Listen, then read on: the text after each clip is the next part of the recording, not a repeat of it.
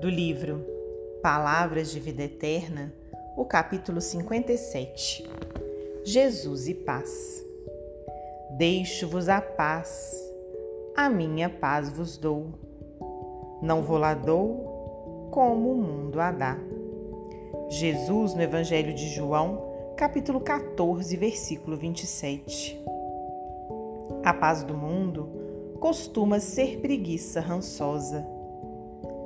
A paz do espírito é serviço renovador.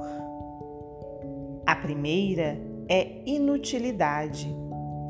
A segunda é proveito constante.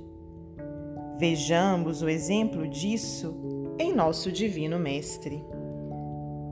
Lares humanos negaram-lhe o berço, mas o Senhor revelou-se em paz na estrebaria. Herodes perseguiu-lhe desapiedado a infância tenra.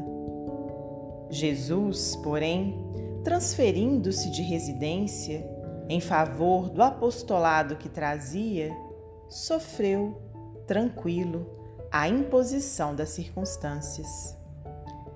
Negado pela fortuna de Jerusalém, refugiou-se, feliz, em barcas pobres da Galileia.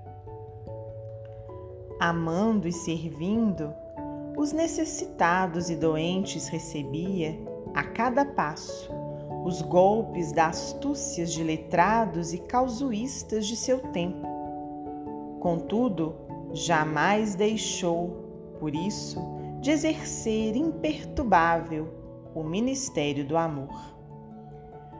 Abandonado pelos próprios amigos, entregou-se serenamente à prisão injusta.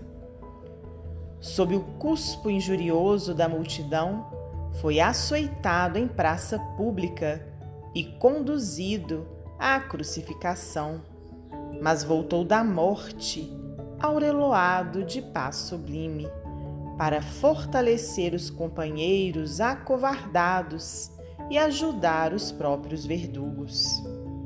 Recorda, assim, o exemplo do benfeitor excelso e não procure segurança íntima fora do dever corretamente cumprido, ainda mesmo que isso te custe o sacrifício supremo. A paz do mundo, quase sempre, é aquela que culmina com um descanso dos cadáveres a se dissociarem na inércia. Mas a paz do Cristo é o serviço do bem eterno, em permanente ascensão. Emmanuel, psicografia de Francisco Cândido Xavier.